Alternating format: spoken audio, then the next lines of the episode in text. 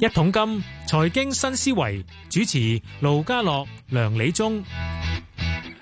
下晝嘅四點四十四分啊，歡迎你收聽《一桶金財經新思維》。你好，梁理中。好，家樂好，大家我好想。問一個問題啊，係今日股市跌成咁咧，對樓市有冇影響先，定係滯後先？我諗應該都滯後嘅，即係而家個市都仲係好似幾好錯啊，好波動。，幾係咯，幾波動。但係早前咧，我上禮拜先講咧，啊幾個幾個禮拜咧，其實樓市都好似唔知係咪叫大小陽春啊，其實都有其出啊實就偏好嘅，嗯哼，但係而家睇埋咧，今日就特別講，原來啲銀行咧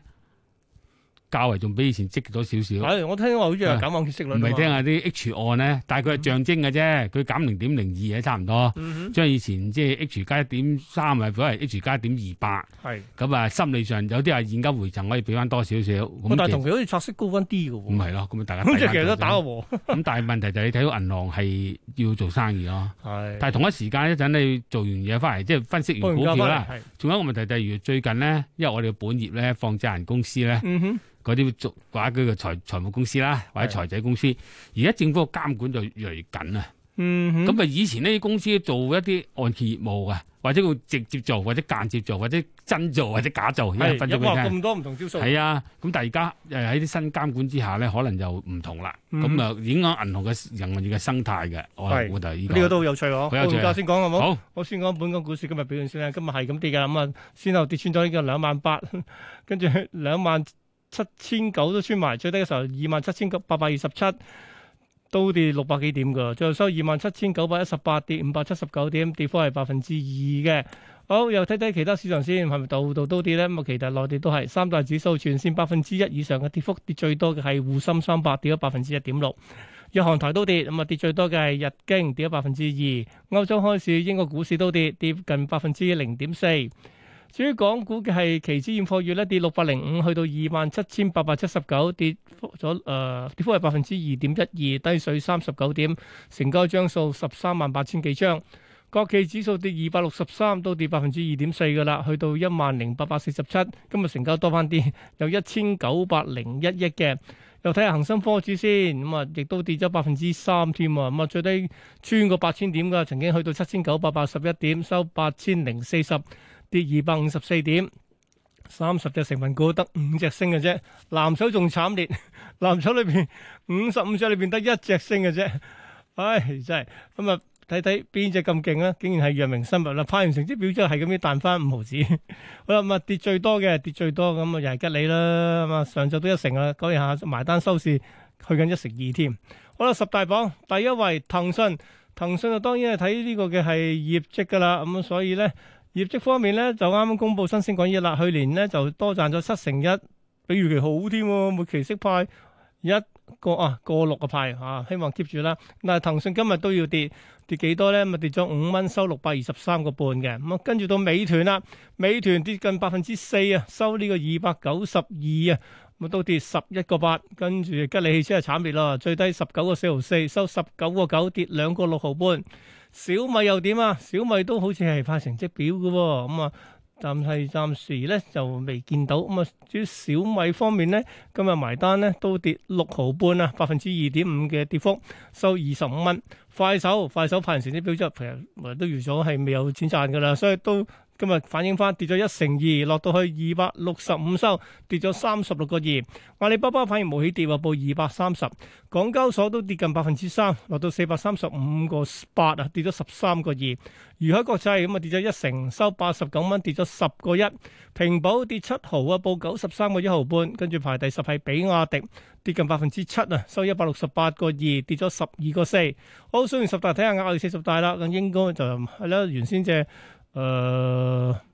原先有賣咗高位嗰只都唔見咗，嗰只昆侖能源啦。咁反而其他咧有大波動嘅股票啦，咁都可以講下嘅。咁啊，大波動梗係要有一成先嘅大波動啦。眾安在線跌咗係近一成二啊，粵文反而咧就升咗係近一成四啊。咁其他咧都唔夠一成，所以我亦都可以啊唔講啦。好啦，咁啊，梁理中我哋講下係先。我嗱頭先講到啦，減按揭息率一部分啦，都話啦，此消彼長其實都係冇變到嘅，但係冇感覺上就好似咦，想佢即係積極咗，係啦，積極其咗係實啦佢其實減即係差唔多兩點子啫，即係以前 H 加一點三，但係個 H 呢 H 個係 H 啊 H 個息上咗啲㗎啦，其實係啱啊！但係個重點，佢呢個 H 案咧，而家都大部分做咧，我諗全部都係㗎，係有上限嘅，嗯，所以好多人就即係係揀睇 H 封案封嘅。頂上限位應該係歡迎上位嘅，但係亦都係通常咧，咪派價二點七五啊呢一啲咁嗯哼嘅上位。嗱、不過你睇到就係個心態，即係銀行就好得意嘅，佢做做生意咧幾道板斧嘅啫。第一道板斧就係減息、第放 credit、放信貸，二係係嘛？咁第三個板斧其實就冇乜㗎，以前加銷售啊、剩啊咁樣。我我我咁但係你係即係嗰啲咩咩回贈嗰啲啊，即係放信貸，咁你其實誒誒誒回贈嗰啲嘅誒歸入減息類別啦，即係個客喺個財務上受益啊嘛。嗯哼嚇咁啊，佢回贈咗好多種喂其嘅實。股價鬆緊都係原因嚟㗎喎，誒呢一個就係批日咯，係咯，啊批日嗰度啦嚇，批日嗰度就沽緊中緊，但係有啲咧喺銀行咧就嘅受到金管嗰個指引限制噶嘛，嗯你唔可以誒、呃超過呢個成數啊嘛。咁所以咧就我哋睇到係誒、呃我哋都同個銀行啲朋友傾過咧，呃誒而家差唔多啦，三月哼，中呢路個季度嘅數係啦差唔多㗎啦，幾其實你要即係做翻生意過埋晒年噶啦嘛，係啱唔啱先？咁啊銀行就好嘅，因為銀行本身佢本身有個按揭貸款組合，嗯咁你只要個貸款組合唔好跌得咁多咧，佢食嗰個咧係個息差。哼，係咁佢一路都都係可以賺到錢嘅。咁啊，你永遠都睇到就係幾大銀行啊個組啊最大啦，嗯哼跟住中途咧每個月有啲咁嘅所謂放出貸款咧嗯有增減有排位啦，但係都係嗰四間最大㗎啦。咪咁啊係啦，咁啊以前呢啲美資銀行好好活躍嗰陣時有影響過市嘅，但係嗰而陣家時都冇啦。嗰陣時有息減啊嘛，個零個佢年為代咗要攞係啦上，市場可以減，我哋做嗰陣時十幾廿年前啦，我記啲得減九幾年兩嗰陣時代厘。初應該係啦，一慢慢一嚟兩嚟咁就減耐咧，就而家你冇啦嘛。而家你個息可以減地方，但係睇到銀行嘅心態，係。即係如果佢唔想做咧，佢就唔會咁活躍。但係你睇下而家個百業情況，當時其實嗱，佢嗰個呢個即係呢個減呢個所謂嘅我哋叫嗯 H 按攞係按啦案咧，咁係咪因應翻嗱你呢期都做到咁多成交啦，嗯咁你都要需要按揭噶嘛？係啊咁樣攞翻啲都有。呢個其中之一啦。因為你發展商要賣樓，嗯，帶動個二手市場，咁美國成交係多咗咧。咁當然有部分係唔使做按揭，但係都會好大部分要做按揭噶嘛。嗯咁你變咗就係佢一定緊隨嘅，呢個第一樣嘢。咁對銀行嚟講咧，如果佢借個按揭貸款咧，佢個水位夠，譬如你嘅成數唔高嘅，譬如你大人買啲借五成六成嗰啲咧，咁佢就放心啊嘛，即係佢估樓市唔會大跌啊嘛，係咪唔係先你？有抵押啊？有抵押啊嘛，呢個就係好啦。嗱，講到呢個問題咧，就我哋要同大家今日咧都想同我哋啲聽眾分享一下咧，嗯就係個財務公司經營按揭業務。喂，呢個其實有趣喎，財務公司但係啦嗱，到到私人貸款嗰啲大部分都冇抵一押般財務公司個人就做私人貸款係嘅，點解咧？最我我哋公司同啲誒負責財務公司嗰啲電腦供應商傾咧，發覺佢哋好多時嘅設計都係一啲所謂叫月平息咁嘅設計嘅，係咩？佢冇係啊，佢冇私人貸款嗰種設計，因為唔係佢冇按揭貸款嘅設計，嗯因為按揭貸款係浮息啊嘛，係佢都唔興嘅。但係而家亦都有唔少大型嘅財務公司咧去做按揭貸款，嗱，因為真按揭啦，我頭先講佢真係做，不過咧佢通常嘅利息一定貴過銀行啦，係咁啊，但係佢又唔可以佢貴過銀好行多。都係情非得已先係啦，借佢就嘅揾一啲揾啲人客係借唔到銀行，某啲情況之下，咁佢借通常呢啲係短期嘅，可能係幾個月至一年咁樣。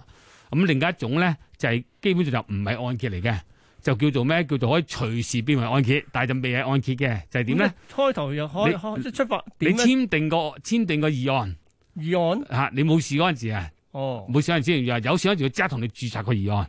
哦行內咧叫做空中釘。哇！呢啲我未聽過，啊真係有趣喎。但呢個但係啊，即係佢咁樣呢一呢一種咧就係、呃你佢唔同你做，但係必要時佢就同你註冊落去，嗰變為嗯啊我喂，嗰但個係按揭貸係款咪經嗰個即係借貸方同意㗎？誒佢同意哦嘅，但係咧 OK，其實我知咧，呢啲情況咧，佢收嘅利息就貴翻頭先嗰啲啦，梗係貴啦好多啦，因為但係你本身嚟你講某程度理由呢出發點其實係一個叫無抵押貸款嚟嘅。係啦，冇錯但係你啦，之後你又變翻咗有抵押貸款喎。係啦，冇錯啦嗯。好啊，第三樣咧就直情係假有抵押 貸款，佢咧就唔係同你簽按揭，嗯，佢係簽一啲買賣合約，係又將買賣注落去，哦，因為咧喺按喺喺個。有需要嘅時候係就啦，注入唔係淨住內，淨就咁住內都啦嗯嚇，因為咧喺即係 land 香港個土地政策裏邊咧，你可以住好多嘢落去得㗎。係咁當然你有冇效咧，就經法庭驗證啦。咁最後一種咧就係話，佢話俾你係按揭，嗯啲老人家唔識噶嘛，咁就冇簽過任何文件嘅，但係佢係收你咧就私人貸款咁樣。哼，哦，啊，咁佢梗係講按揭，佢容易你明啊嘛，你有人樓。咁通常係針對咩？針對有物業嘅人咁究竟即係其實針對你究竟其實想賺高息定係想賺高息，佢賺高息係嘅，你頭 OK 先即係話話就話按揭，其實根本佢冇做，啲人都唔知因嘅，為都冇按簽揭你文唔會件。咁高息㗎嘛？啊係啊，咁到最後嗰啲係私人貸款啦，係啊咁樣嗱，而家最近咧，誒、呃因為政府開始監管緊財務公司咧，一路收嘅。譬如誒、呃你打知啦，最近啲反洗黑錢啊呢啲咧，一一路收緊嘅。咁我哋都明白呢個趨向。咁同埋咧就最近出咗啲條例就話，連啲無抵押貸款啊，係你批出去咧，受呢個按放債人條例咧嘅更改咧，佢哋你要求咧，你要知道嗰還唔還到錢，同埋你呢唔個盡職審查嚟㗎咯喎。你唔可以，你唔可以誒，你唔好唔理佢還唔還都借俾你，同埋你唔可以知道佢借翻嚟還俾你。我真係唔可以債冚債。係啊，嗯嗱，佢佢係講話係無得貸款，嗱，所以咧頭先我講嗰幾種有啲財務公司做緊嘅叫假按揭好，或者叫嗯扮按揭好咧，嗱呢啲危險嘅，因為咧如果你有啲客咧點解咧？你知唔知我哋成日講話有啲三四五六七八案嗰啲，係就係啲財務公司嗯真係個客出事嗰陣就咁即係變為按揭啦，你明唔明先？嚇，但係原先人哋唔係想按揭㗎喎。係啊，咁你同人有講清楚咧咁樣，嗱、呢個咧就係第一個問題。但係當然咁嘅行規就好清楚嘅，你越肯簽多啲嘢，嗯，咁你嘅息率梗係誒冇咁貴啦。嗯你要個財務嗰啲孭埋借俾你， 咁咪好貴啦。咁你你因知啊為梗係個風險大啊嘛。因為以前嚟講咧，就我哋成日話啲四廿四四廿八六十啊嘛，哇，四廿八咧就好少去警到六十告，㗎啦，應該係六十嘛就拉得噶啦嘛。係啊係啊，咁以前差唔多咧，警察拉人咧就睇你有冇六十嘅，嗯一六十咧就拉，如果四廿八嗰啲好反感啊，啲差人咧就好唔中意，因為佢要大耳窿啦。因為其實你知啊其實都咩咧？點解我哋都話啊入差人咧？因為咧嗯大耳窿 即係叫大耳窿係啊，即係放真人牌照係由啊警方批出嚟係嘅。啦，但係而家咧，我想同大家講咧，誒、一路開始一個新法例啦，四月一號開始咧，嗯係其實當你續牌嗰時咧，誒、公誒、警方係會問你好多嘢，要你填好多嘅表嘅，唔係應該就係要交交數簿嘅咩？喂，誒咁啊唔使 咁加，但係你要填啲嘢，咁你個填嘅嗰陣時過程就係代表緊你有冇做一個個盡職審查啦。嗯啊！你有冇真係做緊呢啲啊？你唔好孭埋賺田菜噶嘛。所以我覺得而家政府係對監管呢個財務公司嗰、個誒、呃、業務咧。喂，其實即係收緊收緊啦啦，，收緊啦。嗯好啦，嗱咁收緊咗之後咧，就變咗有時以前有啲人客咧借唔到銀行咧，佢就好快就用借財務公司嘅方法解決問題。嗯，但係而家呢個就唔得噶啦。如果有啲財務公司諗清咗之後，就未未必咁做。但係當然啦，香港法例好得意嘅，因為呢啲未有先例啊嘛。嗯咁你肯搏嘅咧，咁啊睇下搏到時法庭點判嗱啦嗱，。呢個咧就我覺得呢個其實就喺誒即係放債人公司嗰嗯嗰方面嘅立角度睇啦。但我反而想諗一樣就係嗱，難得既然舉個例，譬如而家銀行都好想做按揭嘅話咧，咁你儘量都將呢類嘅貸款轉翻晒做按揭好啲喎。誒、但係個重點就係咧，因為有啲人咧，如果你跟銀行嘅體系咧，嗯你有銀誒、金管局要求啦，咁有即啲佢係跌佢咗達翻目嚟，標㗎咯喎。跌咗出嚟唔俾你批就批唔到噶啦嘛，哦呢個係其中之一啦。但係其二咧就係話咧，其實每間公司咧，你睇個風險同個收益係唔同噶嘛。嗯係你銀行 A 同 B、C、D 都可能唔都同。係係唔同況睇且嗯你放債人公司同銀行又有本質嘅唔同，法嘅係放債人公司 A、B、C 亦都有業行業務嘅目標唔同。 咁所以係唔同。不過我頭先想起一點好重要就係咧，過往咧大家都諗住譬如你打份工嗯做呢啲工作，搞唔掂最咗好話唔好啲釘牌啫。嗱，以前啲人咧就釘牌咧就其實唔好嘅，對政府就係對警方誒、呃公署嘅住宅處唔公平，係係釘牌咁咪揾第啲人再申請過咯咁樣。嗯哼啊，而家唔得啦，點解咧即？係負責刑責啦。梗係啦，你有份負責人咧，佢開始講明噶啦。你有即係有啲影響嗰啲人咧，特別你做董事啊、高層職員嗰啲咧，你唔好亂嚟啦。係咁啊，當然啦，呢啲嚟講，我自己覺得咧就誒依方面嘅監管係越嚟越緊。咁我相信咧，無論你係銀行從業員、嗯哼或者放債人從業員咧，特別都留意下新條例轉變，明直白接會影響你對客個批核嘅。咁唔好咁輕易話點解話聽話實得，係到時一間你唔得嗰時咧，你係累到個客咧就成交唔到咧，就失咗預算啦，就失咗預算啦得我哋去翻佢啦，量力而為係啦，啊唔得就唔好夾硬嚟啦，唉，真係係。絕對認同啊！好，今日傾到呢度，跟住我哋會開集係財金百科嘅。係講咩呢咁今日我同緊講呢期你好多啤酒公司咧，即係內地啲啤酒公司咧，話啲毛利好翻啲喎。點解咁講？因為原來佢哋咧跟隨中央政策咧，行一個叫不含瓶銷售。點解即係唔使去樽啊？其實波咁用咩載啊啤酒傳統係？用罐咯，哦係即係由呢個 OK 樽裝變罐裝咯。呢個罐化率好重要㗎。今日係財金百科。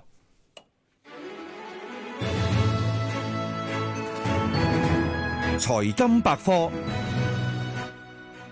不含瓶銷售即係將啤酒由樽裝轉為罐裝銷售。一般嘅樽裝啤酒要收回個樽，一來一回玻璃樽嘅運輸成本好高，所以內地啤酒運輸範圍必須控制喺生產點二百公里以內。同白酒茅台唔同，茅台一間廠可以供應全國，而啤酒一間廠只能夠供應單一地方。要進軍其他地方就要考慮運輸成本高，要攤分成本就要大量投產。啤酒行業罐裝化亦都係勢在必行。罐裝啤酒嘅歷史遠不及十七世紀後期已經出現嘅樽裝啤酒。喺一九三三年，美國新澤西州嘅哥特弗里德克魯格啤酒公司推出全球首批嘅罐裝啤酒，呢批啤酒全數外銷。後來市場調查發現，罐裝啤酒接受程度高達九成一，更加有八成半嘅消費者認為罐裝啤酒比樽裝啤酒嘅味道更加接近傳統嘅木桶啤酒。結果其他嘅啤酒創業都追隨，去到上世紀七十年代，美國本土嘅罐裝啤酒銷量已經超越樽裝啤酒。